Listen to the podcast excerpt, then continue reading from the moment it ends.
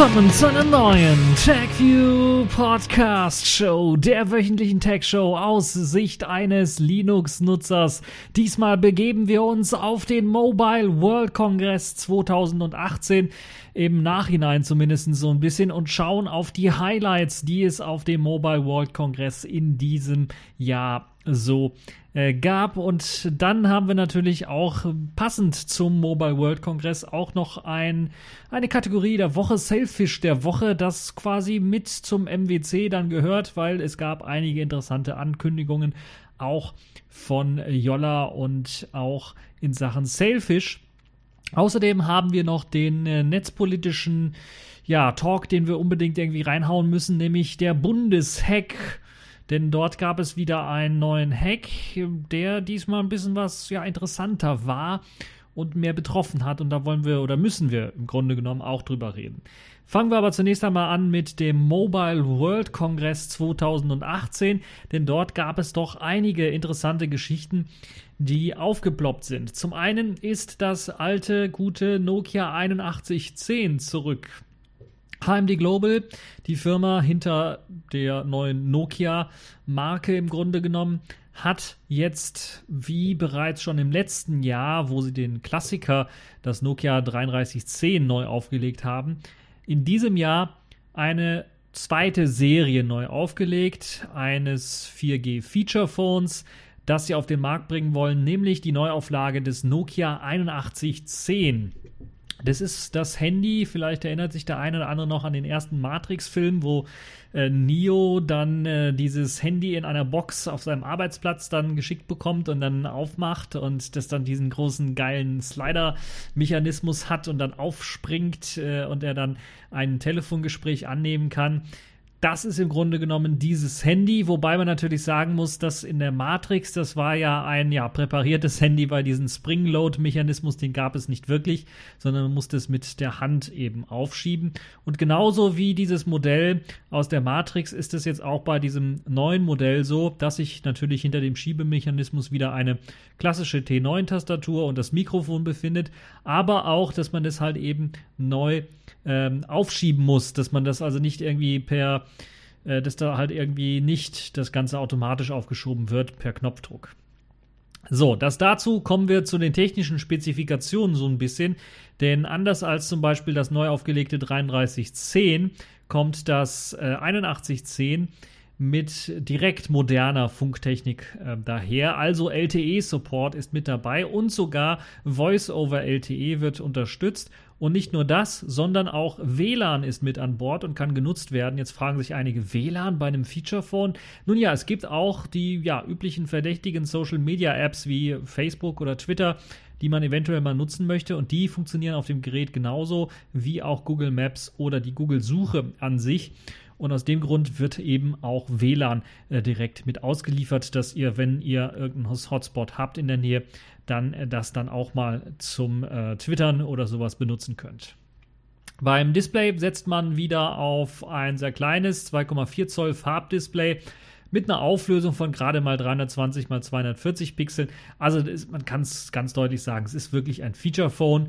Äh, Zweck ist tatsächlich das Telefonieren, eventuell dann noch zur Not eine SMS oder sowas zu schicken oder per Facebook oder Twitter äh, eine Nachricht mal zu lesen oder per Google Maps mal ganz kurz zu gucken, wo man gerade ist. Aber dann war es das auch schon.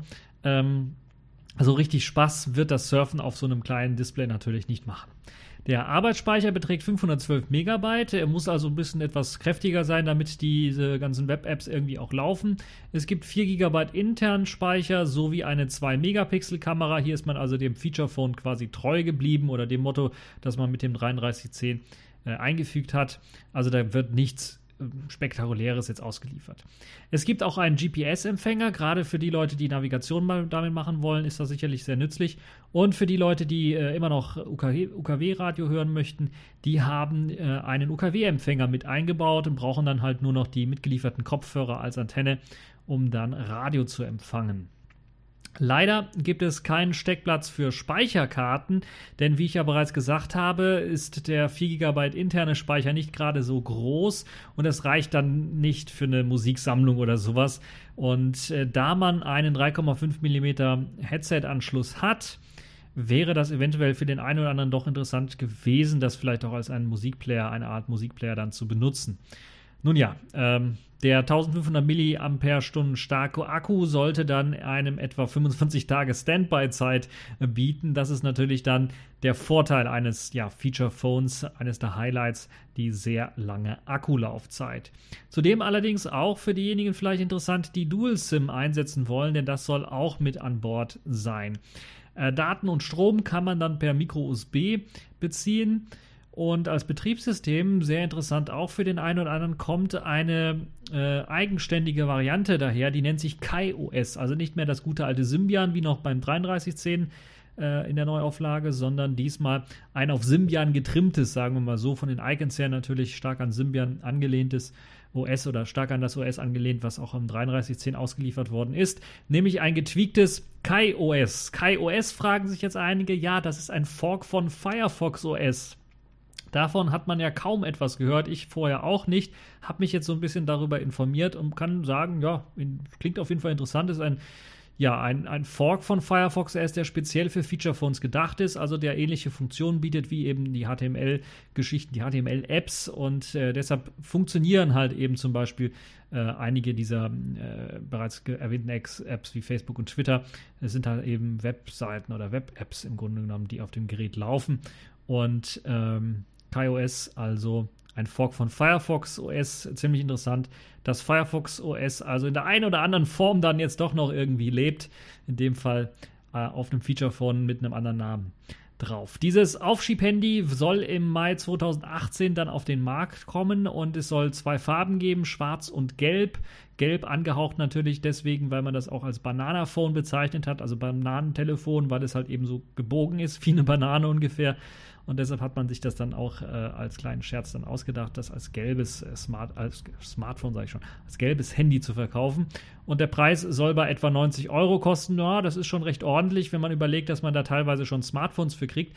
Aber Sicherlich ist die Akkulaufzeit und für die Leute, die halt eben dann auch zur Not mal irgendwie im Internet surfen wollen, sicherlich äh, ja auch etwas, was den Preis so ein bisschen nach oben treiben könnte, weil natürlich ein bisschen mehr Technik drinsteckt mit einem WLAN-Chip und halt eben auch LTE, was sicherlich auch ziemlich interessant und gut ist. Machen wir mal weiter, diesmal mit einem echten Smartphone. Sony hat nämlich den Trend der 2 zu 1 Displays nun auch nachgeeifert und befindet sich jetzt quasi auch im 2 zu 1 Display Club mit dem neuen Spitzenklassenmodell des äh, XZ2. Äh, Sony hat da auf dem Mobile World Congress ja erstmalig seit langer Zeit nicht nur eben das neue Flaggschiff vorgestellt, sondern auch einhergehend damit ein neues Design vorgestellt. Natürlich kann man immer noch die typischen Züge eines Sony Xperias erkennen, aber man hat doch recht deutlichere Anpassungen am Design vorgenommen als noch in den letzten Jahren zuvor, wo das doch nur marginale Veränderungen waren. Zum einen zählt natürlich dieses äh, neue Display-Format, das 2 zu 1 Format oder 18 zu 9 Format, wie man hier sagt, äh, das äh, bei eben dem äh, Xperia XZ2 jetzt auch noch drin steckt. Von vorne sieht man eben beim Smartphone nun deutlich, ähm, dass das sich modernisiert hat, dass nicht mehr so viele dicke Display-Ränder sich dort befinden, sondern dass das Display jetzt deutlich schmälere Ränder besitzt und ja deutlich moderner dadurch auch wirkt. Außerdem sind etwa äh, oder sind etwas die Rundungen zu sehen, äh, die das Smartphone jetzt hat, die sich dann vor allen Dingen natürlich auch auf der Rückseite bemerkbar machen. Also von vorne sieht man das so ein bisschen, das war aber schon auch bei den älteren Modellen recht rund, aber gerade hinten merkt man das auf der Rückseite, die bei dem X2 äh, XZ2 Modell sogar aus Glas besteht und sich dann so halbrund in die Hand auch anschmiegt. Es ist nicht mehr glatt und einfach so ein Block, sondern das ist wirklich, äh, erinnert so ein bisschen an die alten LG-Geräte, wer die dann so ein bisschen kennt, die waren auch so, die waren aber komplett irgendwie rund und so hat es jetzt äh, auf der Rückseite so einen, ja, halbrunden, äh, würde ich mal sagen, so einen mondförmigen äh, Rücken. Und das soll sich an die Hand gut anschmiegen und sehr gut haltbar sein. Bei dem kleineren Modell, denn es gibt auch ein kleineres Modell, Sony ist ja auch dafür bekannt, dass sie auch kleinere Modelle bereitstellen, das XZ2 Kompakt, also sie haben sie eine Kompaktreihe. Das äh, kommt dann anstatt mit äh, der Glasoberfläche dann mit einem Plastik äh, daher, das auch nicht äh, glänzend ist, sondern matt ist und nicht so sehr für Fingerabdrücke dann anfällig zu sein scheint wie das äh, größere Modell mit der Glasoberfläche. Äh, IP68, IP68 meine ich, Staub- und Wasserschutz sind auch wieder mit an Bord des Gerätes. Also für die Leute, die damit mal so ein bisschen, ja, ich will nicht sagen schwimmen gehen wollen oder in die Badewanne hüpfen wollen damit, aber die dann äh, in der Wüste mal damit äh, rumlaufen wollen oder mal in den Tropen irgendwo rumlaufen wollen, die brauchen sich keine Gedanken darüber zu machen dass das Gerät eventuell kaputt gehen könnte, weil zumindest ein rudimentärer äh, Staub- und Wasserschutz da ist. Kommen wir äh, zurück zur Vorderseite nochmal. Das 2 zu 1 Display hat eine Diagonale von 5,7 Zoll, ist somit also dann doch noch etwas kleiner als die vergleichbaren anderen Geräte, die man so kennt. Das LG G6, glaube ich, hat 5,9 oder irgendwas oder 6 Zoll, fast 6 Zoll. Also die haben alle fast 6 Zoll. Samsung hat, glaube ich, auch 5,8 Zoll, auch ein bisschen was größer. Also es ist ein bisschen was kleiner. Äh, hat auch dann nur eine Auflösung von äh, 2160 x 1080. Das ist im Grunde genommen eine Full HD Auflösung nur ein bisschen weiter gestreckt in eben dieses 2 zu 1 Format hinein. Und aus diesem Grund äh, wohl dann auch nur 5,7 Zoll, weil wenn es noch größer wäre, dann müsste man eventuell noch eine höhere Auflösung wählen, damit es halt nicht ein bisschen was zu krisselig aussieht oder man zu viel Pixeln sehen könnte, aber so ist es halt bei 5,7 Zoll und dieser langgezogenen Full HD-Auflösung dann von der Schärfe her noch äh, durchaus äh, voll im Rahmen. Ein anderer Grund ist aber auch, dass äh, man etwas ja, breiteren Platz gebraucht hat, oben und unten weil die Ränder oben und unten doch im Vergleich zu, ja, sagen wir mal, einem Galaxy S9, wofür, wozu wir auch nochmal kommen, gleich äh, ein bisschen was dicker ist. Das liegt vor allen Dingen daran, dass man dort wieder Platz für Stereo-Lautsprecher gefunden hat, die ja auch Sony-typisch sehr laut und gut klingen sollen und jetzt sogar mit speziellen natürlich Funktionen aufwarten, wie zum Beispiel dem sogenannten S-Force Surround. Das soll halt einen räumlichen Klang erzeugen können. Deshalb wird halt eben dort ein bisschen was Platz weggenommen, damit eben die Lautsprecher dort gut Platz finden. Außerdem gibt es auch noch eine Bass-Simulation, das sogenannte Dynamic Vibration System das äh, ja ähnlich äh, wie zum Beispiel ja erst einmal das, äh, das Smartphone passend zu einem äh, Bass dann den abgesp äh, zum äh, hm, das dann passend ähm, zu oder wie ein Bass zum abgespielten Sound dann sich vibriert also ein extras Vibrationssystem. Man kennt es vielleicht von äh, Force Feedback und den PlayStation-Controllern, wenn man da so ein Movie abspielt oder gerade im Spiel drin ist und dann spielt da eine Zwischensequenz ab und da fährt ein Panzer vorbei oder sowas, dann merkt man das an dem Controller selber auch, weil der so ein bisschen rüttelt. Und so ein ähnliches System soll jetzt auch in dem äh, XZ2 drin stecken und äh, soll halt eben den Sound dann da noch ein bisschen was fühlbarer und erlebbarer machen und natürlich Bässe dann auch verstärken, dadurch, dass halt ein bisschen was mehr vibriert. Äh, die Vibration lässt sich in drei Stufen einstellen und so kann man halt eben das seinem ähm, Geschmack anpassen. Das äh, Display hat zusätzlich auch noch HDR-Fähigkeiten und das ist eine Besonderheit, weil so viele Smartphones das eben nicht haben.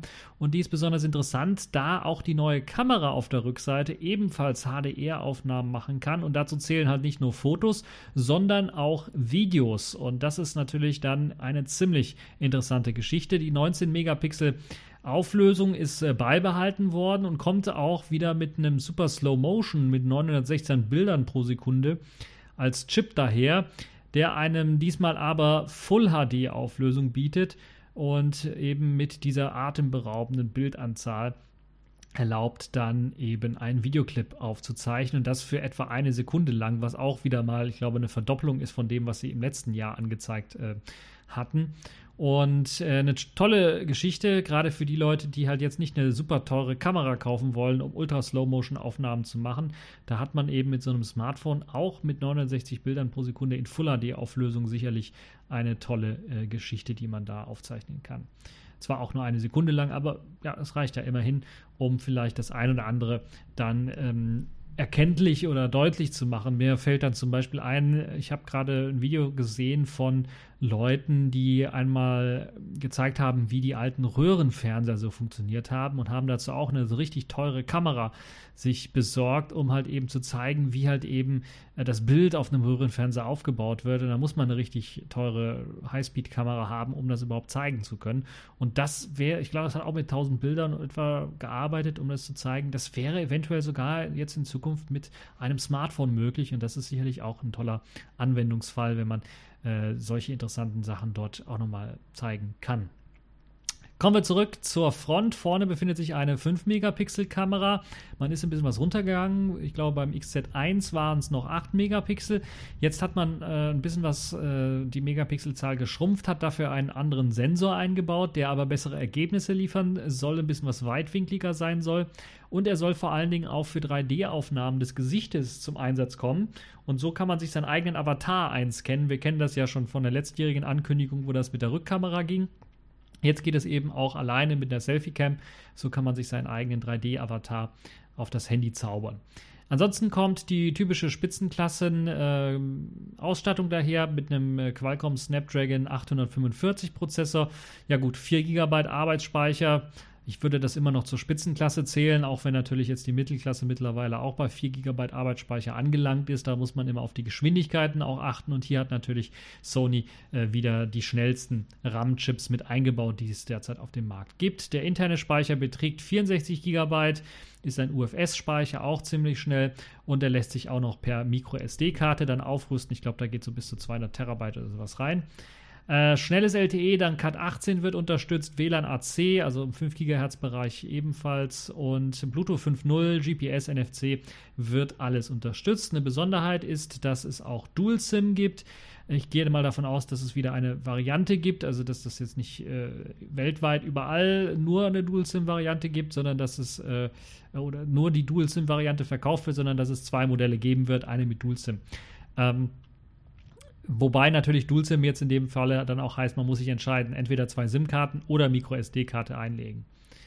Außerdem gibt es einen USB-C-Anschluss, der kommt äh, Gott sei Dank mit USB 3.1 als Standard schon daher. Was fehlt, ist ganz klar ein 3,5 mm Headset-Anschluss. Dafür muss man sich dann also jetzt mit dem äh, mitgelieferten Adapter begnügen, der auch von USB-C auf 3,5 mm äh, adaptiert. Außerdem gibt es dann auch noch einen USB-C-Kopfhörer, so wie ich das verstanden habe, der direkt mitgeliefert wird. Also für die Leute, die äh, Musik dann direkt mit dem Kopfhörer ohne Dongle hören möchten, können das dann auch direkt machen. Da wird also ein Kopfhörer ausgeliefert, wobei ich jetzt nicht glaube, dass der jetzt besser ist als zum Beispiel meine Kopfhörer, die ich gerade drauf habe.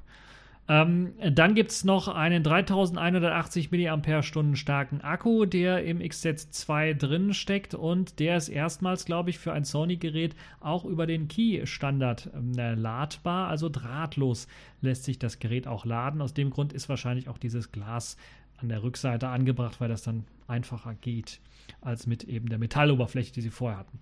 Der Fingerabdruckscanner ist erfreulicherweise zumindest ja, erfreulicherweise für die USA nun auf die Rückseite gewandert, so wie bei vielen anderen Smartphones, was dann Sony wahrscheinlich auch erlaubt, dass sie das Gerät auch so mit einem aktiven Fingerabdruckscanner in den USA verkaufen können, weil das war immer bisher das Problem. Sie hatten das ja in der Seitentaste, in dem Anschalter mit eingebaut und äh, ich weiß nicht, welche Gründe es da gab, aber ich glaube, es waren irgendwelche rechtlichen Gründe, die dann verhindert haben, dass die diesen Fingerabdruckscanner in den USA scharf schalten durften. deshalb war der immer abgeschaltet und so mussten eben Leute in den USA darauf verzichten. Ähm, als Betriebssystem kommt Android 8.0 Oreo zum Einsatz, also auch ja, eine aktuelle Version, sagen wir mal. Es gibt, glaube ich, schon 8.1, aber naja, zumindest ist man da auf, dem, äh, aktuellen, auf der aktuellen Major-Version drauf. Anfang Mai soll dann das Gerät für rund 800 Euro zu haben sein und das ist schon eine starke Hausnummer, muss man sagen. Also 600 Euro hätte ich verstanden, also 200 Euro weniger. Aber 800 Euro, da hätte ich mir tatsächlich mehr gewünscht an Arbeitsspeicher zum Beispiel. 6 GB wäre da schon äh, ein bisschen was besser gewesen und äh, 128 GB interner Speicher hätten es auch sein können für diesen Preis. Also die Smartphones werden ein bisschen was teurer, merke ich so. Und äh, ja, ob dieses Sony dann tatsächlich überzeugen kann, werden wir sehen. Äh, wie gesagt, es gibt auch noch die XZ2 Kompakt-Variante. Die hat ein bisschen was kleineren Akku, glaube ich, unter 3000 mAh Akku. Und ansonsten, äh, außer diesem Vibrationsmotor für eben äh, dieses Force Feedback ähnliche Bassverstärkungsgedönse, äh, ist da, glaube ich, auch alles wie im äh, großen Bruder mit drin. Also für die Leute, die sich für das kompakte Modell entscheiden wollen. Ja, kommen wir mal zum nächsten großen Flaggschiff äh, von Samsung. Samsung hat das neue Galaxy S9 vorgestellt und S9 Plus. Dieses kommt im Grunde genommen äh, daher als ja leicht modifiziertes S8-Gehäuse. So ist der Fingerabdrucksensor nun unter die Kameralinse gewandert, anstatt neben der Kameralinse zu sein. Also ich habe weniger Schwierigkeiten dann wahrscheinlich, äh, den zu finden. Äh, außerdem hat sich beim Display eigentlich wenig getan, ist wie beim S8 ein 18,5 zu 9 Display, also ein bisschen krumme Auflösung, kommt aber wieder dann mit 5,8 Zoll daher beim normalen S9 und beim größeren Plus-Modell mit 6,2 Zoll mit einer 1440p Auflösung. Einzig die Ränder oben und unter sind oben und unten sind dann noch etwas schmäler geworden als beim äh, Vorgänger. Da waren sie auch ein bisschen was, ja, sagen wir mal unproportional. Ich glaube, da war unten ein bisschen was mehr oder oben ein bisschen was mehr. Jetzt sind sie etwas proportionaler geworden und etwas kleiner geworden. Highlight des Smartphones ist ein neuer Kamerasensor, der wie bei Sonys letztjährigem Modell 960 Bilder pro Sekunde aufnehmen kann, allerdings bei 720p. Also anders zu dem jetzt XZ2 zum Beispiel. Äh, und ich glaube, das XZ Premium war ja das Modell mit den 960 Bildern pro Sekunde auf dem letzten äh, Mobile World Congress. Und es hat das Ganze dann in 720p aufgenommen. Und jetzt hat man bei äh, Samsung das ähnliche eingebaut, wahrscheinlich der gleiche Chip drin, äh, oder eine ähnliche Technologie eingebaut, die halt eben auf dem Sensor dann auch noch Speicherchips bereithält für diese immense Anzahl an Bildern. Und das bedeutet dann natürlich aber auch, weil es die letztjährige Technologie ist, dass man äh, nicht eine Sekunde lang in Slow Motion aufnehmen kann, sondern nur die Hälfte, also 0,5 oder so unter eine Sekunde auf jeden Fall aufnehmen kann. Dafür hat Samsung allerdings dann auch eine Autoerkennung eingebaut in ihre Kamerasoftware. Das heißt, man muss nicht mehr manuell äh, drauf tippen, wann jetzt eben diese Ultra-Highspeed-Aufnahme geschehen soll. Gerade bei den unter einer Sekunde äh, Aufnahmen ist das natürlich äh, blöd, wenn man da sich vertan hat und eine Sekunde zu früh drauf gedrückt hat. Deshalb macht es halt eben Sinn, dass man eine Autoerkennung hat. Man kann da also sein äh, kleines Quadratchen auf dem Bildschirm zeichnen, seinen Bereich auswählen, der überwacht werden soll. Und sobald sich in diesem Bereich irgendwie was bewegt, wird eben diese Highspeed-Slow-Mo-Aufnahme gestartet. Dann auch ziemlich ja, einzigartig, würde ich mal fast schon sagen, für eine Smartphone-Kamera äh, und interessanter finde ich auf jeden Fall die Möglichkeit, jetzt eine variable Blende einzustellen. So lässt sich eben bei der Hauptkamera des S9 zwischen äh, der Blende f1.5 und f2.4 umschalten. Ab 100 Lux äh, Lichtstärke im Grunde genommen. Aufwärts wird also die Blende zugemacht und auf 2.4 gestellt, um eben eine bessere Tiefenschärfe zu gewährleisten. Und wird es etwas dunkler, also unter 100 Lux, dann wird auf die Blende, äh, wird die Blende aufgemacht, auf äh, F1.5 gestellt, um mehr Licht reinzulassen und dann natürlich auch weniger Rauschen äh, zu produzieren bei dunkleren Lichtverhältnissen. Aber natürlich gibt es auch einen neuen Algorithmus. Softwaretechnisch hat man auch aufgerüstet, um das Rauschen von Bildern deutlich zu äh, reduzieren. So gibt es eben eine ja, neue Technik, die jetzt im dunkleren Verhältnissen nicht nur drei Bilder, sondern zwölf Bilder intern schießt und diese dann miteinander kombiniert, um Rauschen äh, rauszurechnen. Und das war beim S8, wie gesagt, äh, waren das nur drei Bilder. Jetzt sind es also deutlich, deutlich mehr, das Vierfache davon, äh, das eben zur Rauschreduktion benutzt wird. Das soll dann insgesamt dafür sorgen, dass 30% rauschärmere Bilder erzeugt werden können. Und das ist sicherlich für den einen oder anderen, gerade der jetzt mal vielleicht zu Hause irgendwie einen Geburtstag skipsen möchte und draußen ist ein Gewitter oder sowas, ist dunkel oder nicht so hell, äh, sorgt dafür, dass natürlich äh, bessere Bilder entstehen können. 12 Megapixel bleibt die Megapixel-Anzahl äh, und die Auflösung bei dem S9, bei der S9, da gibt es nur eine Kamera beim S9. Beim S9 Plus hat man zwei 12 Megapixel Sensoren eingebaut. Äh, einen, der genauso äh, mit der gleichen variablen Blende und Blendmöglichkeit und der Linse eingebaut ist und einen, äh, ja, ähm, kleineren Sensor, der hatte auch 12 Megapixel, aber der halt eben dann noch äh, eine längere Brennweite bietet und äh, eine, keine variable Bit, äh, Blende mehr hat, sondern dann eine Konstante bei F2.4 bietet. Ebenfalls neu beim S9 und S9 Plus sind doppelte Lautsprecher. Vorher hatte man ja nur einen Monolautsprecher, der nach unten abfeuerte. An der Position hat man immer noch einen Lautsprecher, der nach unten abfeuert, aber man hat zusätzlich noch in der Hörmuschel einen äh, Lautsprecher, der einem dann auch äh, dementsprechend äh, Sound näher bringen soll. Und dazu wird dann auch davon geredet, dass der Standard Dolby Atmos äh, unterstützt wird und dadurch dann halt natürlich auch dieses räumliche äh, ja, erklingen soll. Ansonsten ist fast alles beim Alten geblieben. Es gibt einen Exynos 9810 Prozessor, 4 GB groß ist der Arbeitsspeicher beim S9 und 6 GB groß beim S9 Plus. 64 GB interner Speicher oder 256 GB interner Speicher sind auswählbar. Es gibt MicroSD-Karten-Erweiterung, wer das benutzen möchte. Ansonsten WLAN AC, Bluetooth 5, GPS, NFC, Cat 18 LTE, USB-C sind auch wieder mit an Bord. 3000 mAh stark ist der Akku beim S9 und 3500 mAh Akku beim S9 Plus. Und Android 8.0 wird ausgeliefert. Also man sieht fast die gleichen Daten wie beim wie beim äh, Sony und äh, dementsprechend ist auch der Preis fast gleich, 850 Euro für das S9-Modell mit 64 GB Speicher. Da seht ihr Sony typischer Preis, äh, auch bei Samsung. Und äh, dann beim S9 Plus mit 64 GB geht es bei 950 Euro los. Wer natürlich dann äh, die 256 GB Variante haben möchte, muss dann über 1000 Euro bezahlen und das ist dann schon deutlich zu viel aus meiner Sicht. DualSIM soll es allerdings laut Samsung auch geben, auch sicherlich auch ein separates Modell, nicht überall auf der Welt verkauft. Am 16. März geht es allerdings bereits schon los mit der Auslieferung der äh, Galaxy S9 Modelle. Ich weiß nicht, ob alle dann da irgendwie ausgeliefert werden, aber zumindest äh, könnt ihr jetzt schon mal bestellen, was ein großer Unterschied ist zu äh, zum Beispiel Sony und anderen. Was ihr aber auch schon bestellen können werdet, wahrscheinlich jetzt, wenn der Podcast draußen ist oder zumindest vorbestellen könnt, ist das LG V30S. Und hat dann noch ein paar andere Namen, aber auf jeden Fall hat LG jetzt auf dem Mobile World Congress auch eine Neuauflage des V30 vorgestellt. Das V30 wurde ja immer so ein bisschen hinausgezögert, kam dann so doch Ende des Jahres, letzten Jahres dann raus. Jetzt gibt es schon ein neues Modell, ein leicht modifiziertes Modell. Die Hardware ist im Grunde genommen komplett die gleiche wie beim V30. Ich möchte das nicht alles wiederholen. Es gibt ein paar kleine Verbesserungen, nur wie beispielsweise einen größeren Arbeitsspeicher von 6, äh, von 6 GB und einen internen Speicher von äh, 128 GB, die hier dann doch deutlich zu nennen sind. Das finde ich eine gute Sache.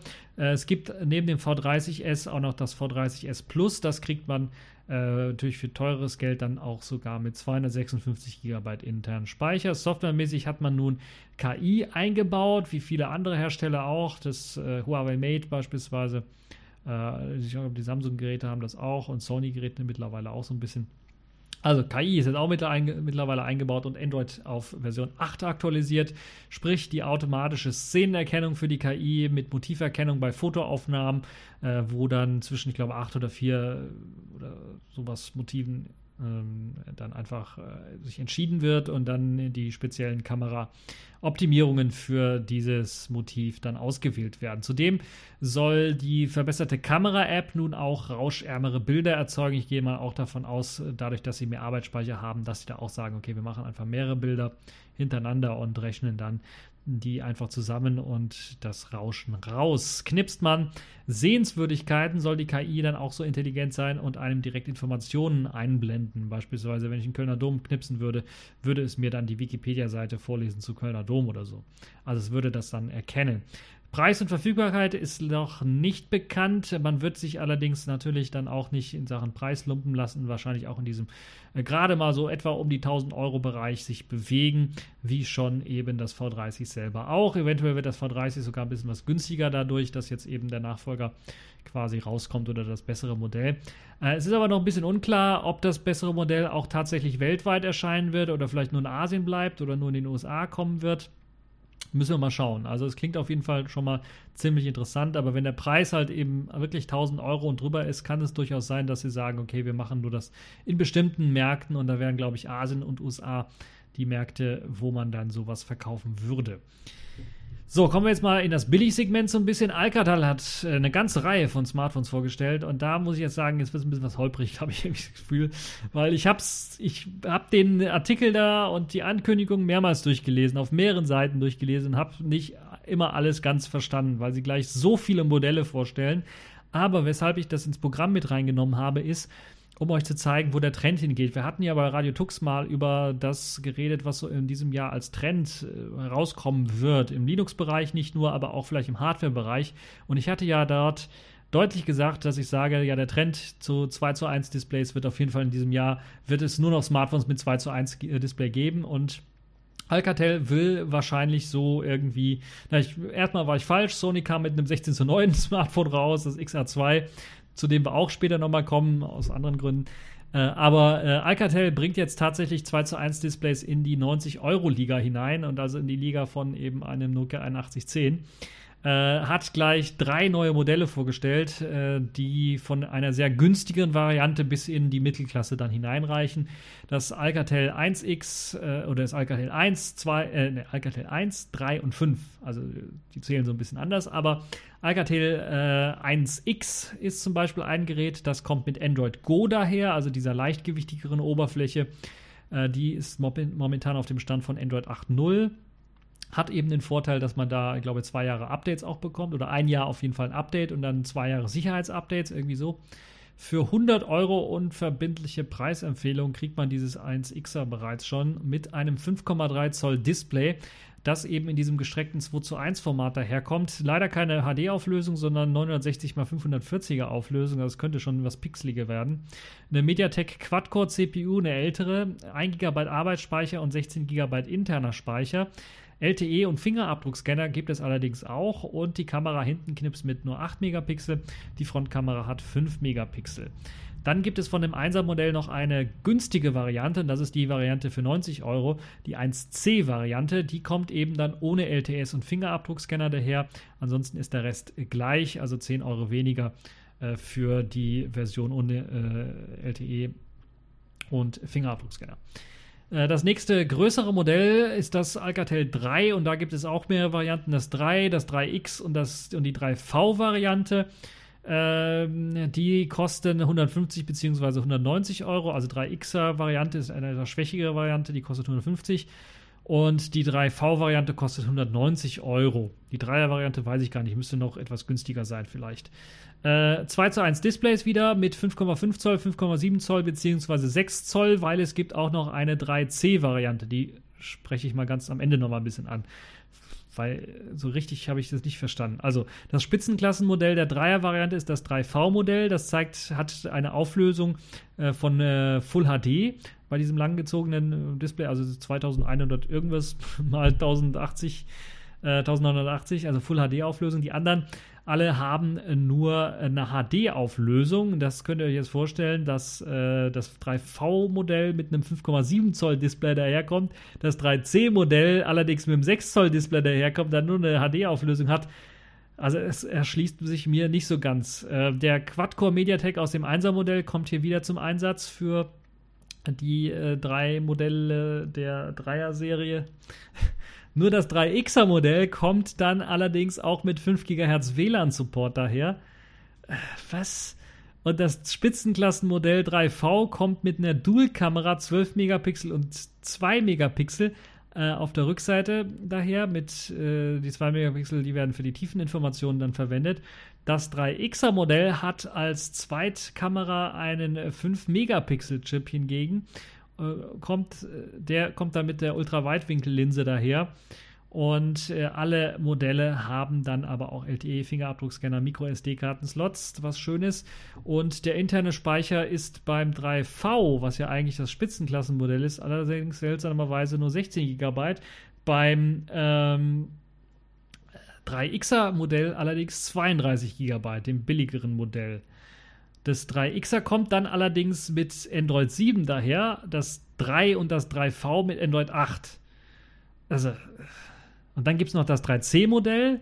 Das ist natürlich noch eine Stufe etwas billiger, kommt dann ohne LTE daher, aber mit Fingerabdruckscanner und 6 Zoll. Für 130 Euro gibt es dann dieses 3C-Modell mit äh, einem noch etwas älteren MediaTek-Prozessor und eben diesen 6 Zoll. Also ich weiß nicht, was sich Alcatel da ausgedacht hat. Ich bin jetzt schon komplett verwirrt mit diesen ganzen Modellnamen und äh, keine Ahnung, was sie sich ausgedacht haben. Warum müssen das so viele Modelle sein? Könnt ihr das nicht wie Nokia machen? Einfach sagen, ein 1er-Modell, ein 3er-Modell und ein 5er-Modell. Und nicht irgendwie ein 1er-Modell in drei verschiedenen Varianten, ein 5er-Modell und ein 3er-Modell in drei verschiedenen Varianten. Naja, kommen wir zum Alcatel 5. Da glaube ich, gibt es nur eine Variante. Die kommt für 230 Euro daher. Und dieses Modell kann man jetzt schon kaufen. 5,7 Zoll im 2,1 vom, äh, 2 zu 1 Format. Eine Dual-Kamera, allerdings eine Dual-Kamera auf der Front mit 13 Megapixel und 5 Megapixel. Und hinten gibt es dann nur eine 12 Megapixel Knipse, also auch irgendwie komplett seltsam. Eine Gesichtserkennung zum Entsperren soll mit dabei sein. Aber es gibt auch einen Fingerabdrucksensor auf der Rückseite. 32 GB internen Speicher, 3 GB Arbeitsspeicher, USB-C gibt es, Dual-SIM wird unterstützt. Es kommt ein etwas neuerer, ja, etwas neueres im Vergleich zu den anderen. Äh, MediaTek äh, MT6750 daher, 720p Auflösung, LTE ist mit dabei, WLAN allerdings nur im 2,4 GHz Bereich, Android in der veralteten Version 7 und insgesamt weiß ich nicht, was ich von Alcatel halten soll. Das ist alles eher verwirrend, aber sie sind im Billigsegment angesiedelt und äh, ja, für den einen oder anderen, der wirklich mal so für einen Urlaub mal, der sich vielleicht das 8110 nicht holen möchte, sondern braucht schon ein Smartphone, der kann sich für 90 Euro vielleicht so einen Alcatel-Schinken holen. Ähm, ansonsten, ja, was soll man dazu sagen? Alcatel kriegt das mit euren Nummerierungen irgendwie drauf und mit euren Modellen. Also weniger Modelle, dafür mal Modelle, die ein bisschen was durchdachter sind, dann macht das so auf jeden Fall Sinn. Außerdem Pressemitteilungen müsst ihr auch nochmal lernen zu schreiben, weil das ist alles verwirrend. Äh, was die verschiedenen Modelle angeht. Naja, günstig und äh, vielleicht sogar auch gut für den einen oder anderen, je nachdem. Aber dieses Wirrwarr ist kaum zu durchschauen. Äh, kommen wir mal wieder zu einem ja, Zurückkehrer, könnte man schon sagen. Nicht die Firma, aber zumindest das, was sie machen, nämlich ein klappbares 2-Display-Smartphone. Diesmal versucht es äh, ZTE und lange gab es so etwas nicht mehr. Ich habe wirklich suchen müssen. Das letzte aufklappbare Smartphone mit zwei Displays, das war eine Studie, die auch verkauft worden ist regelmäßig und die man immer noch, glaube ich, kaufen kann oder sich importieren kann aus Japan, nämlich das NEC N05E Medias. Das kam damals noch mit Android 4.0 daher, soweit ich weiß. Und äh, jetzt hat ZTE mit dem Exen M eine Neuauflage gestartet quasi. Das wird sogar, glaube ich, in den USA schon verkauft und dieses kommt mit zwei 5,2 Zoll Displays daher, die äh, sich, äh, die miteinander verbunden sind, natürlich mit einem intelligenten äh, hineingesteckten Scharnier gehalten werden. Also man kann es zuklappen und dann wackelt es auch nicht, weil das Scharnier dann halt eben an den beiden Seiten halt irgendwie Einkerbungen hat, wo eben dann das, äh, die Rückseite des einen Displays dann in, in die Rückseite des anderen äh, sich äh, dann befindet und so hält das ziemlich stark. Und beide Displays haben eine Full HD-Auflösung, was sehr schön ist. Also man wird dort keine Pixel erkennen können, auch im aufgeklappten Zustand nicht.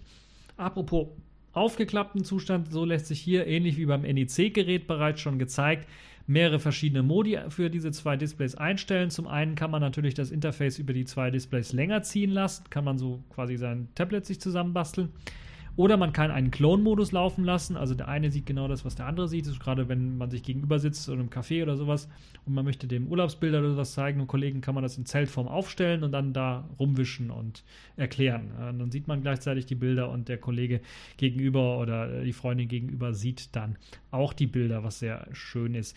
Eventuell lässt sich das auch vielleicht fürs Spielen verwenden. Da müsste aber Sp Spiele extra angepasst werden, weil es gibt auch eine Möglichkeit, zwei unterschiedliche Bildschirme laufen zu lassen, was sicherlich dann für Spiele sehr interessant sein könnte, wenn man Multiplayer-Games äh, vielleicht mal an einem Tisch oder so zocken woll äh, wollen würde. Ähm, zumindest kann man sich das so denken, so ein bisschen. Die Technik ist so ein bisschen letztjährige Technik, also Snapdragon 821 mit 4 GB Arbeitsspeicher und 64 GB internem Speicher stecken dort drin. Hat vielleicht auch damit zu tun, da, soweit ich das weiß, das jetzt schon im letzten Jahr vorgestellt wurde und ich weiß nicht, ob letztes Jahr oder Anfang dieses Jahres in den USA schon eben verkauft wird. Das heißt, es ist, vielleicht hat, hat es länger gedauert, bis das tatsächlich dann auch jetzt für den Rest der Welt vielleicht angekommen ist, ist natürlich bei solchen ja, gewagten Designs, sagen wir mal, immer so ein bisschen was Risiko mehr dabei und man weiß eventuell nicht, möchte man das weltweit verkaufen oder nur auf einem bestimmten Markt und man hat sich jetzt vielleicht entschlossen, dann zu sagen, okay, wir verkaufen das auch hier in Europa Und ja, Snapdragon 821, wie gesagt, ähm, ist mit an Bord. LTE und WLAN ist mit dabei, aber so wie ich das gelesen habe, nur im 2,4 GHz Bereich, was ich ein bisschen seltsam finde. Der Snapdragon 821, naja. Ähm, naja, wie bei Sony-Geräten hat man interessanterweise hier den Einschalter in einen Fingerabdruck äh, Scanner, natürlich auch kein neues Smartphone, das ich irgendwie mit Spitzenklassen ansprechen möchte, äh, dann daher. Deshalb hat man da in den Anschalter einen, einen Fingerabdruckscanner eingebaut. Jetzt würde mich interessieren, für die Leute, die in den USA leben, eventuell ist der aktiv in den USA, weil ich irgendwie den Verdacht, ja, Sony hat es ja nicht hingebacken bekommen, in den USA da eine Lizenz für zu bekommen. Wäre interessant zu wissen, ob es bei ZTE äh, gelungen ist. Ja, ansonsten gibt es eine 20 Megapixel Kamera. Das Schöne ist natürlich, wenn man auf beiden Seiten im zugeklappten Zustand ein Display hat, hat man da die Möglichkeit natürlich, das eben als ganz normale rückwärtige Kamera zu verwenden, aber natürlich auch als 20 Megapixel Selfie-Kamera zu verwenden, was natürlich auch dem einen oder anderen äh, interessieren könnte. Der Akku hat eine Kapazität von 3180 mAh und sollte dann für rund 28 Stunden Gesprächszeit laut Hersteller dann reichen. Wir wissen ja, die Herstellerangaben sind halt immer so ein bisschen, ja, zieht da mal eine ganze Reihe von ab und wir müssen natürlich auch bedenken, wir haben zwei große Displays mit Full HD. Äh, da sind 3180 mAh bei dem Snapdragon 821. Wenn ihr da wirklich beide Displays betreibt, sage ich mal so, rechnet mal damit, dass das auch doppelt so schnell leer wie, äh, geht wie bei einem normalen äh, Smartphone. Android 7.1 kommt noch als Betriebssystem zum Einsatz, hat vielleicht auch damit zu tun, dass es halt eben im letzten Jahr schon irgendwie teilweise erschienen ist, äh, aber vielleicht auch damit natürlich, dass Anpassungen vorgenommen werden müssen für eben zwei Bildschirme. Das Gerät äh, soll dann für den stolzen Preis von ebenfalls 850 Euro jetzt schon vorbestellt werden können. Zumindest gibt es in Spanien schon Vorbestellungen, die angenommen werden. Also das ist dann doch noch etwas teuer, würde ich mal sagen, wenn man überlegt, dass auch noch jetzt die Spitzenklassenmodelle anderer Hersteller äh, eine deutlich modernere Hardware bieten. Aber dann natürlich nicht mit diesen zwei Displays aufwarten können. Das muss man auch deutlich sagen. Nun ja, jeder kann sich da selber entscheiden, ob er das mag oder nicht. Kommen wir zu einer interessanten Designstudie eines randlosen Displays, diesmal von der Firma Vivo. Vivo ist eine ziemlich unbekannte Firma, die hatten auch keinen richtigen Stand auf dem äh, Mobile World Kongress, weil sie halt eben so unbekannt sind oder wahrscheinlich sich das Ganze nicht leisten konnten.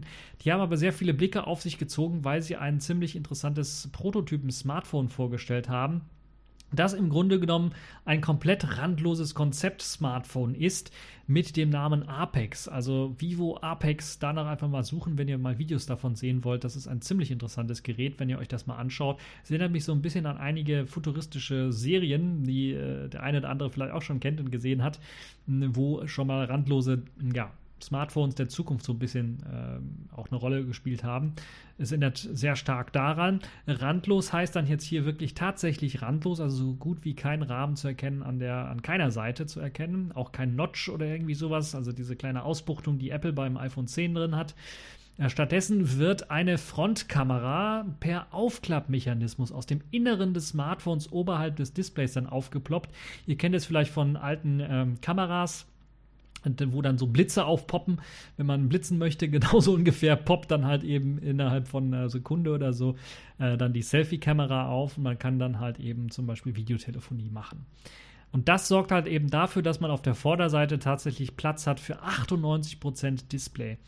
Und das ist tatsächlich schon richtig beeindruckend. Äh, nicht von den Zahlen her, aber wenn man es sieht, das ist richtig, richtig geil, sieht das zumindest aus. Der Clou an der ganzen Geschichte ist, man hat nicht nur so ein randloses Display reingebaut, sondern auch noch einen Fingerabdrucksensor im Display verbaut. Und das ist nicht irgendwie so ein kleines, was man auf der IFA schon gesehen hat oder was CES, wo man dann den Fingerabdrucksensor von Synaptic noch äh, unter dem Display irgendwie durchleuchten sehen konnte. In dem Fall sieht man das nicht.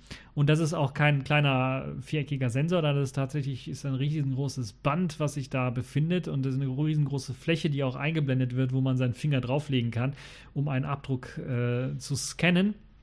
Und das hat den einfachen Grund, dass man nicht nur einen Fingerabdruck scannen kann auf diesem richtig großen Streifen, sondern auch mehrere Fingerabdrücke äh, scannen können soll. Und das ist eben das Tolle an solchen Konzeptphones.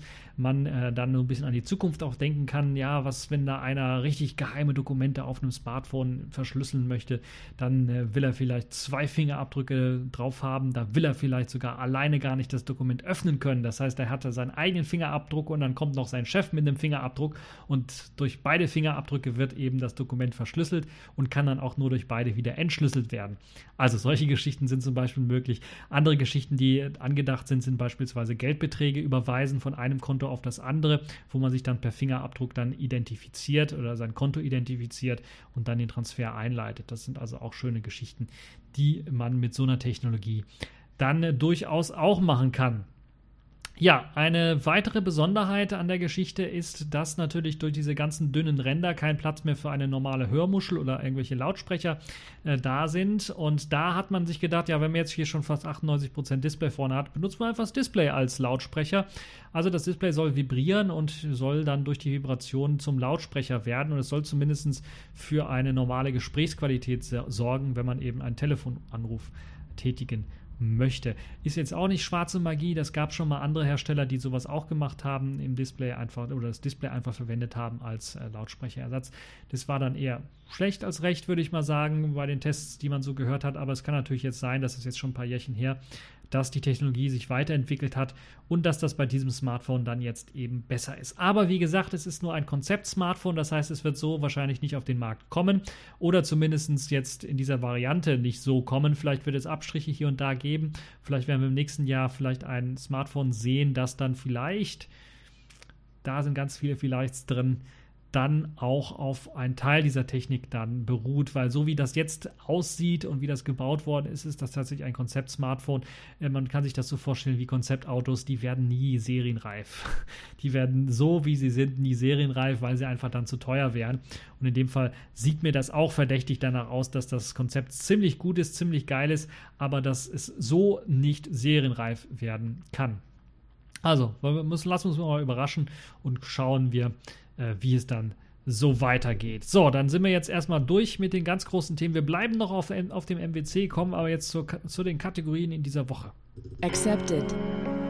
Connecting. Complete. System activated. All systems operational.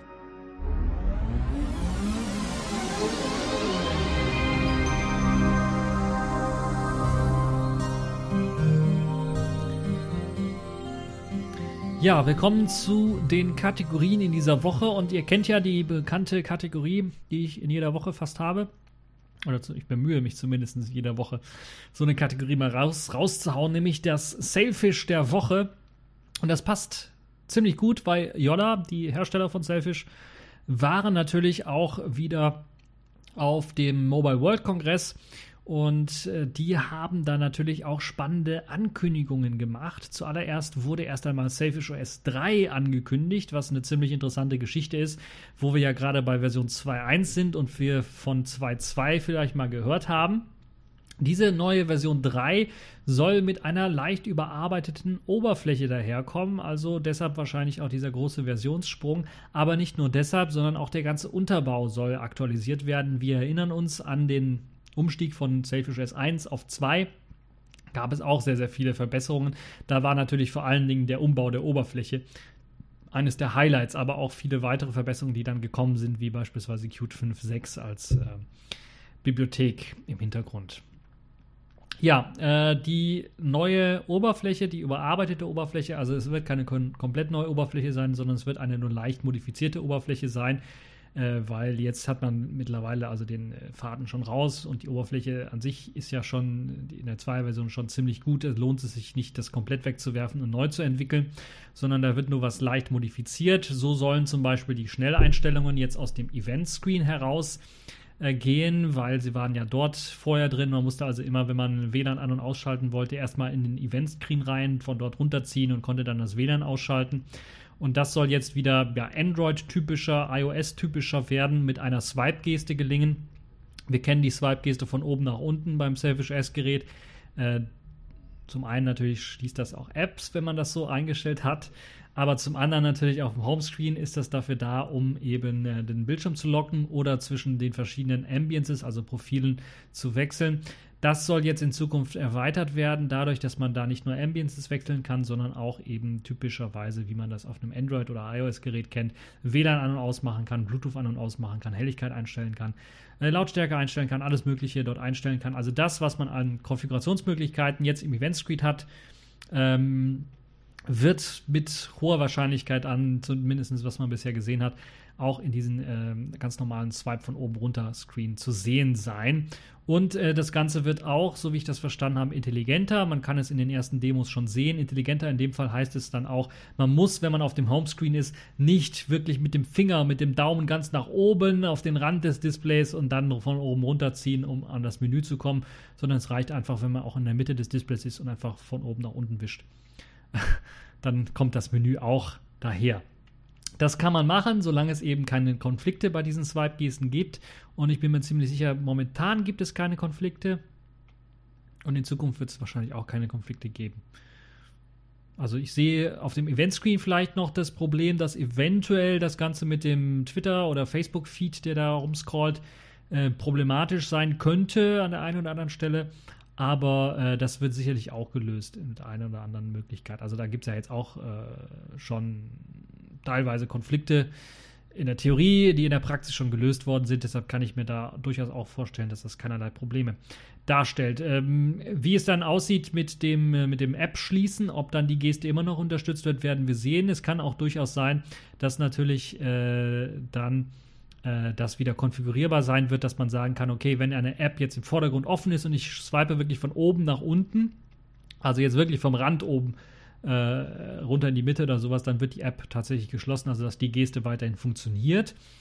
Ähm, weil natürlich man die ganz normalen, äh, das Pulley-Menü, was man ja hat, wenn man von der Mitte runterzieht, wenn eine App offen ist und da sein Menü verbirgt, das wird man sicherlich nicht abschaffen, weil das einfach ein zu geiles Feature ist. Äh, und äh, deshalb gehe ich mal davon aus, dass sich da nichts ändern wird. Ja, ein Teil dieser Veränderungen wird dann nicht nur in Selfish S3 erscheinen, sondern auch in der nächsten Version, in der nächsten großen äh, Update, was rauskommen wird, nämlich Version 2.2. 2.1 ist ja schon im Early Access drin, äh, 2.1.4 meine ich, und äh, ist auch kein richtig großes Major Release. Also die Version 2.2 wird schon die neue UI ausliefern und das ähnelt dann auch wieder äh, dem äh, Schritt von 1.9 damals war es, das ja auch schon die neue Oberfläche mit sich brachte, dann auf die Version 2.0. Also, das wird also auch kommen, dann 2.2er Version, wahrscheinlich mit der neuen Oberfläche. Wir können also damit rechnen, dass wir da äh, schon ein paar Sachen sehen werden, vielleicht noch nicht alles. Gezeigt wurden natürlich auch Geräte, unter anderem die Astion-Geräte, aber auch das Gemini PDA, das ja angekündigt hat, mit Selfish S äh, zu erscheinen oder zumindest das anzubieten. Dort äh, liefen bereits schon Vorabversionen von Selfish S 2.2, die zu sehen waren. Deshalb gehe ich stark davon aus, dass beide Geräte dann auch eine Portierung ähm, bekommen und das Astion mit Version 2.2 ausgeliefert wird für die Leute, die sich dafür interessieren, das vielleicht importieren wollen. Zudem wurde in Aussicht gestellt, dass auch ein neues Sony-Gerät, nämlich das äh, Sony Xperia XR2, eine offizielle Selfish-S-Portierung bekommen wird als ja, Nachfolger des X eventuell oder eine modernere Version des X eventuell. Daneben das XR2, ein ziemlich aktuelles Gerät, es kam erst vor einem Monat raus. Ähm, daneben war dann auch die russische Firma Inoi wieder vertreten. Die haben zwei neue Tablets vorgestellt, die mit Selfish S ähm, äh, herauskommen sollen, die ähnlich wie bei ihrem Smartphone dann vornehmlich Smartphone dann vornehmlich für eben die russischen Unternehmen ausgelegt sind und dann ohne zum Beispiel die Android Runtime daherkommen, weil sie dann tatsächlich Unternehmenssachen äh, sind und nicht eher für den freien Handel gedacht sind, wobei man die natürlich teilweise dort auch äh, kaufen kann. Selfish OS 3 wurde dann noch ähm, auch weiterhin noch, äh, wurden noch ein paar weitere Dinge bekannt. Zum einen natürlich, wann soll es fertig sein? In Q3 diesen Jahres soll es erscheinen. Und es soll für alle Geräte, also auch äh, den, äh, dem Yolla 1, also alle offiziellen Selfish S-Geräte, soll es dann erscheinen. Eben, und das ist ziemlich interessant, weil das Yolla 1 oder das Yolla Phone schon fünf Jahre dann alt wäre. Und das ist natürlich dann auch ein, ein, ein Statement, um zu sagen, ja, wir unterstützen eben auch solche alten Geräte. Ähm, es wird aber auch davon berichtet, dass das Ganze vielleicht nicht zeitgleich erscheinen könnte, sondern in Schüben erscheinen könnte. Es könnte also durchaus sein, dass wir sagen, äh, dass wir Selfish S3 zunächst einmal als erstes auf diesen ähm, Assion-Geräten vielleicht sehen werden, vielleicht auf dem Genimi PDA und dann auf dem XA2, auf dem X.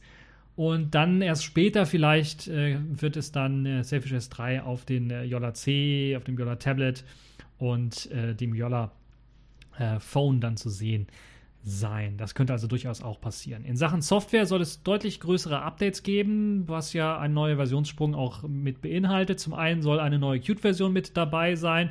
Da, die soll 30% mehr Speed rausbringen. Und wenn ich das so lese, erinnert mich das so an die Ankündigung von Qt 5.9, was ja eine LTS-Version ist und was sie so angekündigt haben, als sie eben die Features aufgelistet haben, im Gegensatz zur letzten LTS-Version, was Qt 5.6 ist, was ja aktuell bei Selfish OS eingesetzt wird. Deshalb gehe ich stark davon aus, dass Yolla da äh, für Selfish OS 3 auf Qt 5.9 LTS aktualisieren wird. Aber das ist jetzt nur eine Vermutung, das steht noch nicht äh, richtig hundertprozentig fest. Es wird ein Update im Bereich der Web Engine geben. Ich rechne wohl damit, dass man die Qt Web Engine, also auf Chromiums Blink Engine basierend, dann in Selfish OS einbauen wird. Ob es dann äh, der Standard wird, auch für den Browser, werden wir sehen, aber es wird zumindest äh, WebKit eventuell ablösen können. Da müssen wir aber noch genauer schauen. Es wird auf jeden Fall eine neue Web Engine geben. Äh, pst, Hint, man arbeitet ja auch schon seit geraumer Zeit daran, die Gecko Engine als eigenständiges WebView für die API auch anbieten zu können. Es könnte also auch durchaus sein, dass äh, hier mit Web Engine nicht die Qt Web Engine gemeint ist mit der Blink Engine, sondern vielleicht eine aktualisierte Gecko oder äh, Quantum Basis die dann als Web-Engine eingebaut oder eingesetzt wird. Aber es kann auch sein, dass genaueres noch gar nicht entschieden ist, sondern dass man vielleicht beide Pläne auf dem Tisch hat und dann sich jetzt in Zukunft erscheinen wird oder vielleicht sogar beide Engines dann bringen wird und dann der Standardbrowser immer noch auf der Gecko bzw. Quantum Engine dann basieren wird. Müssen wir mal schauen. Apropos neue APIs, es wird neue APIs im Bereich Kamera, Ortung und VPN und Krypto geben denn dort möchte man äh, aufrüsten. Das heißt, zu rechnen ist schon mit ähm, einer Verschlüsselung, wenn nicht sogar Vollverschlüsselung des Geräts, äh, also entweder Verschlüsselung des Home-Ordners oder der Bilder oder sowas, die man aufgezeichnet hat, oder sogar Vollverschlüsselung des Gerätes wäre durchaus auch möglich. Es gibt dafür einige Hinweise auch bereits schon im äh, jetzigen Early Access Release der 214er, wo zum Beispiel Lux-Pakete reinkommen und andere Krypto-Pakete reinkommen, als Bibliotheken zumindest schon mal. Und ich gehe auch stark davon aus, dass wir bereits schon erste Anzeichen auch in Sachen UI und so oder weitere Anzeichen dann auch in Version 2.2 äh, sehen werden, vielleicht sogar erste Möglichkeiten, Verschlüsselung einzusetzen. Dann wird, und das ist ein bisschen kontrovers vielleicht für den einen oder anderen, auch eine vollständige Cloud-Integration beworben, die also da ebenfalls genannt wird für Selfish OS 3. Und die wird, so hoffe ich, weil dazu noch nichts genaueres bekannt ist, dann nicht mit einem irgendwie selbst zusammengeschusterten Cloud-Dienst von Yolla dann betrieben, sondern eventuell, den man vielleicht auch gar nicht ausschalten kann, sondern eventuell auch eine von Yolla bereitgestellte Nextcloud-Instanz ist damit gemeint, eventuell.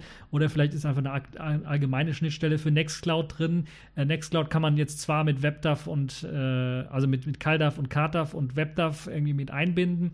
Und es gibt auch hier und da ein paar kleine Clients, die Notizen oder sowas machen können und abspeichern können ähm, und sogar, glaube ich, Daten austauschen können.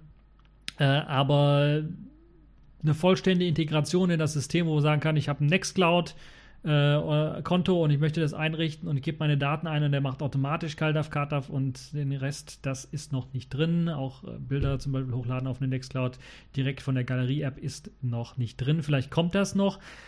Müssen wir mal schauen. Also, äh, wenn die Cloud-Integration in Selfish 3 kommt, dann hoffe ich, dass Yolla, weil sie ja immer so als Google-Alternative, wir werten eure Daten nicht aus und so weiter, dann damit äh, sich bewerben, dass eventuell das nicht eine eigene Yolla-Cloud sein wird, die dann irgendwie äh, nicht abschaltbar ist äh, oder einen rumnervt, wie das bei Android, äh, bei den meisten Android-Geräten, äh, die von den Anbietern bereitgestellt werden so ist. Äh, schauen wir mal, wie das sich entwickelt. Also da bin ich etwas skeptisch, was das angeht, muss ich sagen. Aber Kommen wir zum Positiven. In Sachen Sicherheit wird sich auch einiges tun. Das ist ja eine Sache, äh, die ich ja schon auch stark kritisiert habe an der einen oder anderen Stelle, dass sich da keiner wirklich drum kümmert. Also Sicherheitsupdates werden geliefert, aber der Rest so, was so ein bisschen was mehr angeht, wird nicht so richtig beachtet, aber das soll jetzt dann doch kommen, zumindest mit so ein paar Sachen wie beispielsweise ein Fingerabdruckscanner, der nun unterstützt wird. Da soll es eine Bibliothek für geben, aber auch verschlüsselte Kommunikation soll erlaubt sein oder erlaubt werden mithilfe der Standard-Apps. Also man muss sich da nicht irgendwelche Drittanbieter-Apps oder GPG nachinstallieren und seine E-Mails mit GPG äh, manuell verschlüsseln, sondern das soll jetzt in einer wahrscheinlich sogar neuen E-Mail-App mit äh, direkt drin sein, dass man dort Verschlüsselungen per GPG oder S-MIME machen kann. Äh, Blockchain-Support ist auch wieder groß äh, mit dabei. Da gibt es ja die Kooperation. Und äh, die könnte sicherlich auch interessant sein mit äh, dem ehemaligen äh, äh Mitbegründer, glaube ich, von Yolla sogar oder von Selfish OS, die dafür sorgen soll, dass äh, dann auch äh, diese, ich habe den Namen vergessen, der Währung, die sie da machen wollen, eine Blockchain-Währung auf Basis von Ethereum oder so, ähm, das soll mit äh, dabei sein, wo man dann auch Online-Zahlungen machen kann, soll und eventuell sogar Entwickler entlohnen sollen, können soll. Ähm, das entfernte Sperren und Löschen von Geräten soll ebenfalls durch einen Dienst möglich werden. Sicherlich auch wieder eine Sache, wo ich sage, ja, das haben sich Nutzer vielleicht nicht so sehr gewünscht, sondern eher Stakeholder, die halt eben mehrere Geräte ähm, äh, ja, dann steuern und eventuell dann auch die Möglichkeit haben wollen, wenn ein Gerät mal gestohlen wird, das dann auch zu löschen bzw. zu sperren, sodass halt eben nicht äh, Firmendaten oder sowas verloren gehen können. Äh, das äh, bleiben wir direkt beim Mobile Device Management. Das ist ja schon zum teilweise eingebaut in Selfish S und in eingeflossen. Äh, Open Mobile Group hat da sehr viel reingesteckt. Also die äh, der russische Entwickler quasi, der auch für Inoi die Geräte bereitgestellt hat, hat er sehr viel an MDM gearbeitet und äh, das ist ja bereits schon eingeflossen, wird dann mit Version 3 noch stärker weiter ausgebaut werden. Mit Version 3 soll aber auch Voice over LTE Support kommen. Eine ziemlich wichtige Technologie, die immer wichtiger wird, zusammen natürlich auch mit Bluetooth LE das äh, ja, glaube ich, immer noch nicht drin ist. USB-OTG-Support soll jetzt äh, drin sein. Es ist bereits schon drin, sage ich mal, vom technischen her. Es gibt halt nur, wenn ich meinen USB-Stick an mein äh, Smartphone dran packe, äh, wird der USB-Stick nicht eingebunden. Ich muss dann Konsole öffnen und manuell einbinden. Oder ich muss so klug sein und mir ein Paket besorgen, was das dann für mich macht. Ich bin, mal, ich bin mir mal ziemlich sicher, dass dann äh, Jolla das ein bisschen was klüger macht, in die UI mit integriert und einem dann Informationen gibt, wenn ich so einen USB-Stick äh, anschließe per USB-OTG und dann automatisch sagt, okay, du hast einen USB-Stick angeschlossen, willst du den jetzt öffnen, dann einen Dateimanager öffnen, solche Geschichten halt. Also, dass ein bisschen komfortabler die ganze Geschichte wird. Multitasking soll aufgebohrt und verbessert werden. Das ist eine Sache, wo ich mir fast auch schon sicher bin, dass wir es in Version 2.2 sehen werden, was einem so das schnelle ähm, Hin- und Herschalten zwischen offenen Anwendungen dann ermöglicht. Ihr kennt so Alt-Tab am Computer und das soll ungefähr mit den Wischgesten auch bei dem Selfish S funktionieren. Ihr kennt es ja, wenn ihr eine App minimieren wollt, wischt ihr entweder von links oder von rechts einfach in die Mitte rein.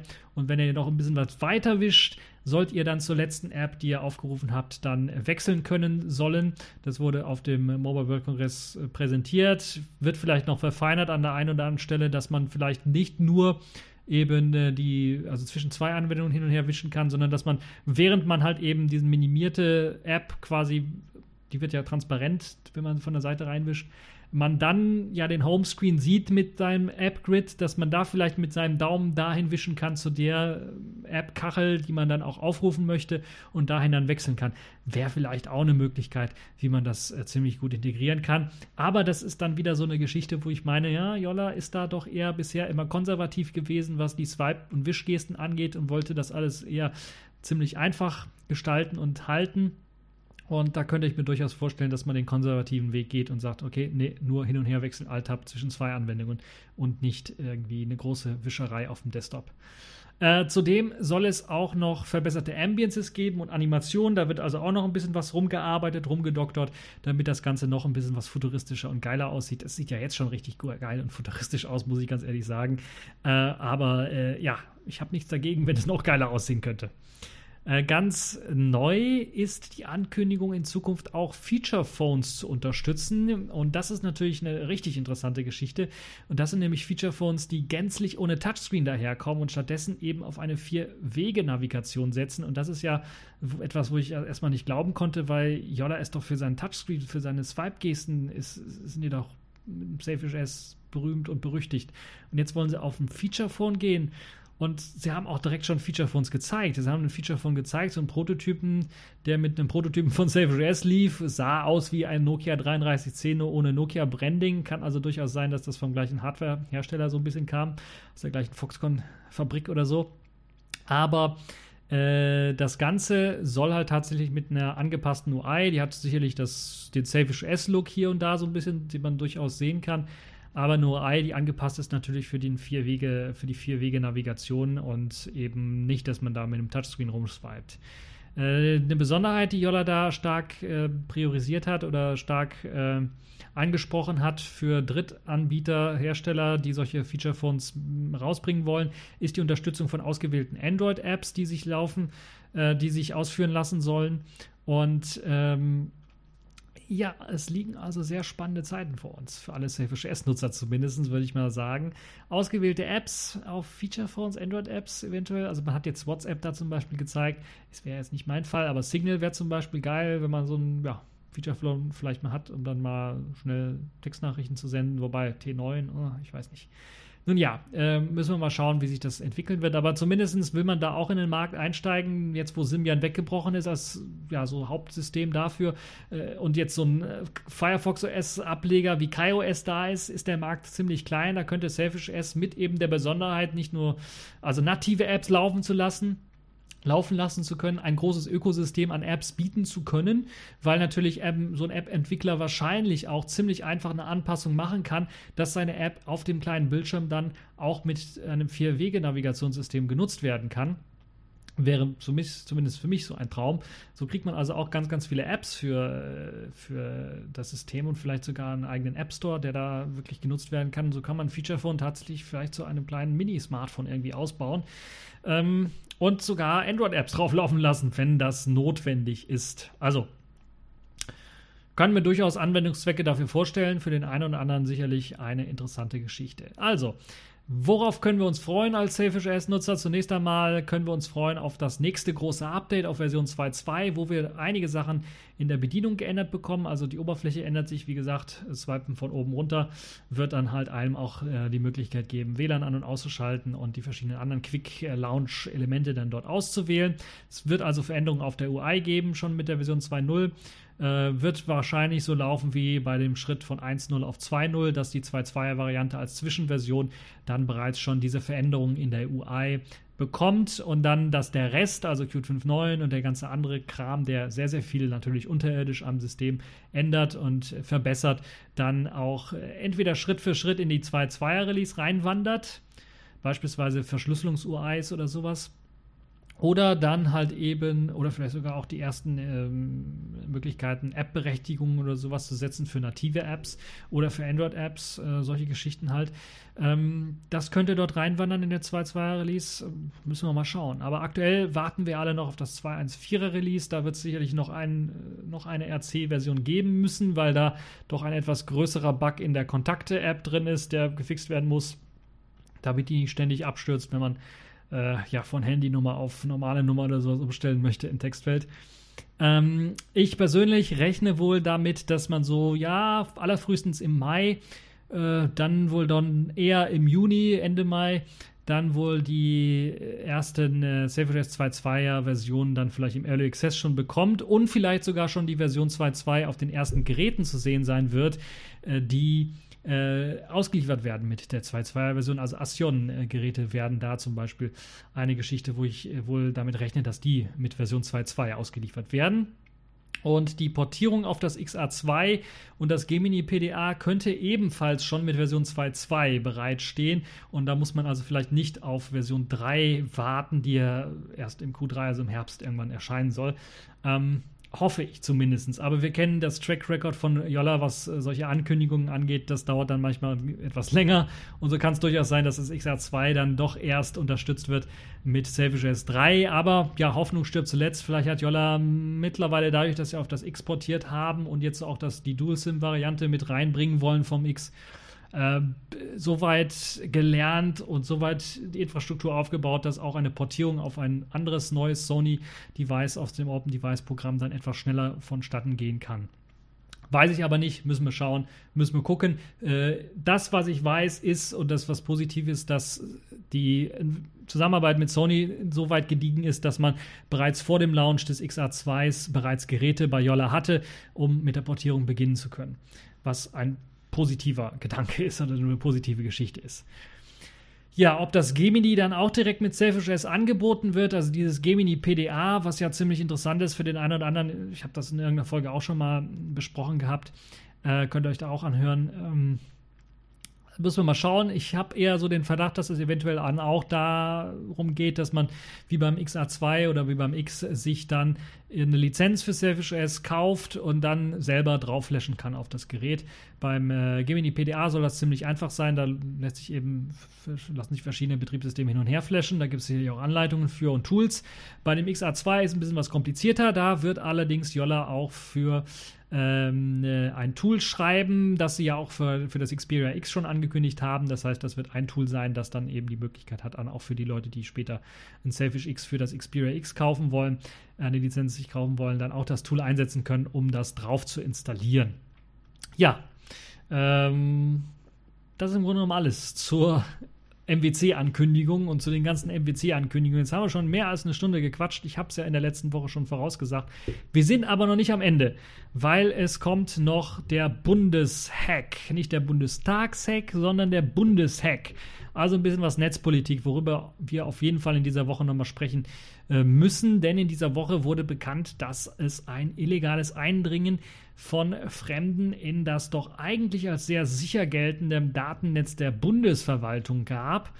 Äh, wir haben ja vom Bundestag-Hack geredet, damals vor zwei Jahren, glaube ich, war es äh, wo der Bundestag gehackt worden ist und da waren alle so aufgeregt, aber dann kam ja die Beruhigung, ja, aber das Wichtige ist ja unsere Bundesverwaltung und die ist sicher. Zwei Jahre später, zwei, drei Jahre später hören wir jetzt, nee, das stimmt nicht, sondern die wurden auch gehackt. Und äh, dieses Netz, was so als besonders sicher gilt, hat natürlich dann auch besonders sensitive Informationen beinhaltet. Unter anderem wurden das Außen- und Verteidigungsministerium angegriffen und man hat Schadsoftware auf deren Rechnern eingeschleust, das sich dann auch im internen Netz äh, weiter verbreitet hat und dann als Einfallstor natürlich genutzt wurde zur Informationsbeschaffung. Der Angriff und das Abschöpfen von Daten soll auch schon mehr als ein Jahr lang laufen, was ziemlich interessant ist, weil man das einfach laufen gelassen hat, ohne ja, Leute, ohne den Bundestag darüber zu informieren. Man wollte einfach die Täter irgendwie schnappen oder gucken, wonach sie sich überhaupt umschauen. Und konkret wurde äh, der Informationsverbund Berlin-Bonn infiltriert. Also da hat man Berlin-Bonn einen schnellen Austausch und da ist ein Exit-Node, da ist ein Exit-Node zum Internet, zum eigentlichen, also ein eigenes Intranet aber mit Ausgängen in Berlin und Bonn für das äh, Internet. Das heißt, einer der Rechner muss wohl vom Internet infiziert und angegriffen worden sein, um dann in das Internet eingreifen zu können und dort dann sich hinein zu begeben. Offensichtlich wurde der Angriff im Dezember letzten Jahres dann erkannt und seitdem hat man dann auf Beobachtungen gewartet bzw. Beobachtungen durchgeführt und Untersuchungen gemacht, um herauszufinden, was die Angreifer alles wollen, was, worauf sie alles zugreifen und was sie bisher alles, ähm, auf was sie alles bisher zugegriffen haben.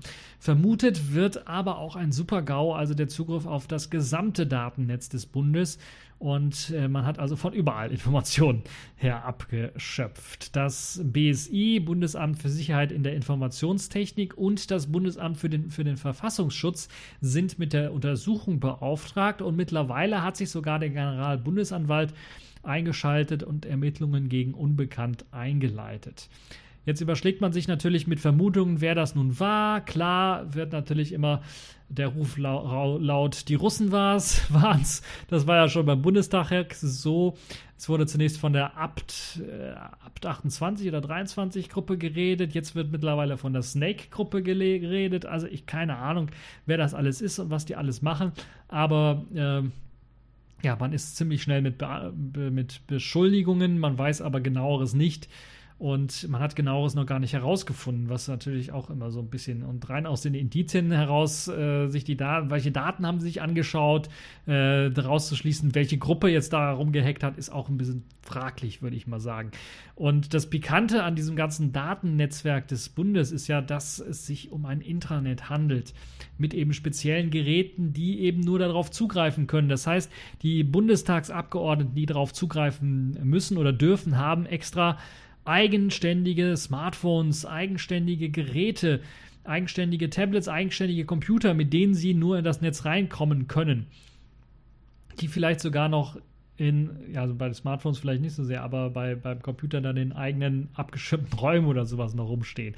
Deshalb ist das schon ein bisschen was ziemlich, ziemlich, ziemlich Pikantes dass man da jetzt doch in dieses Netz reingekommen ist. Und man muss ja irgendeinem dann irgendeinen Schädling untergeschoben haben und der muss es dann halt ins Internet, Intranet getragen haben, um dann die Türen und Toren für eben die, äh, für eben die Spionage dann zu öffnen. Der Chaos Computer Club hat auch schon mal äh, jetzt nach diesem erneuten Angriff auf äh, das Netz äh, klar und deutlich gesagt, was sie von der ganzen Sicherheitsinfrastruktur beim Bund hält. Es muss einfach neu strukturiert und neu entwickelt, Entwicklungen durchgeführt werden und das Thema muss endlich ernst genommen werden, weil das ist eben das Problem, was man wohl hat. So fordert der CCC, und ich kann das dem mich nur anschließen, eine Neuentwicklung und Neudenken des Themas Sicherheit der Systeme auf offener Basis. Mittlerweile, es werden ja nur geschlossene Systeme von amerikanischen Herstellern verwendet, die ja bekannte Sicherheitslücken teilweise haben, erschreckenderweise, worüber man keine Kontrolle hat. Und äh, da wäre natürlich ein erster großer Schritt, dass man sagt, okay, nee, wir setzen sowas nicht mehr ein, was alle anderen auch einsetzen, sondern wir nehmen richtig viel Geld in die Hand und machen eine eigene offene Basis, die wir auf die Beine stellen, wo jeder reingucken kann und gucken kann und sehen kann, Fehler melden kann diese Fehlermeldekultur mit reinkommt und dann natürlich eben Sicherheit wachsen kann. Und das kostet sehr viel Geld, das kostet sehr viel Mut und ich habe eher das Gefühl, ja, das ist eine sehr, sehr noble äh, Aufforderung, die die Bundesregierung äh, wahrscheinlich nicht annehmen wird. Die werden dem Ganzen nicht nachgehen. Aber eine freie Softwarelösung zu fordern ist das eine, das umzusetzen ist das andere. Wir wissen, das ist nicht immer ziemlich einfach. Es kostet sehr viel Geld, man muss sehr viel, man muss das Thema Sicherheit von IT-Infrastruktursystemen, gerade auch was den Bund angeht, auch wirklich ernst nehmen. Ansonsten äh, ja, macht man das eben nicht. Und da werden wir sehen, ich bin mir ziemlich skeptisch, dass das was wird. Könnte durchaus sein, dass wir in ein, zwei Jahren vielleicht wieder einen großen Hack haben wovon wir dann reden können. Ähm, und ja, hoffentlich ist dann nichts Schlimmeres äh, mit diesen Daten passiert. Es wirkt also irgendwie, als ob man einfach hier und da wahrscheinlich bei der Bundesregierung nur etwas patchen möchte, nachdem man analysiert hat. Einen Schuldigen hat man ja schon gefunden, augenscheinlich. Und dann hofft man irgendwie, ja, nachdem man hier und da große Reden geschwungen hat und gesagt, wir haben es gepatcht, äh, dass man dann für einige Jahre wieder zurechtkommt und äh, das gesamte Sicherheitskonzept nicht in Frage stellt. Und ja, das ist wahrscheinlich eben das große Problem. Aber naja, wer bin ich, dass ich denen ähm, Ratschläge gebe? Ihr könnt euch ja denken, worauf das Ganze dann hinauslaufen wird. Nun ja, Jetzt sind wir tatsächlich am Ende angekommen dieser doch schon fast Marathon-Sendung. Ich habe euch ja in der letzten Woche versprochen, MWC, das wird eine lange Sendung in der nächsten Woche und das ist es jetzt auch geworden. Das war's nun äh, für den TechView Podcast äh, von dieser Woche. Ich hoffe, es hat euch gefallen und bis zur nächsten Folge.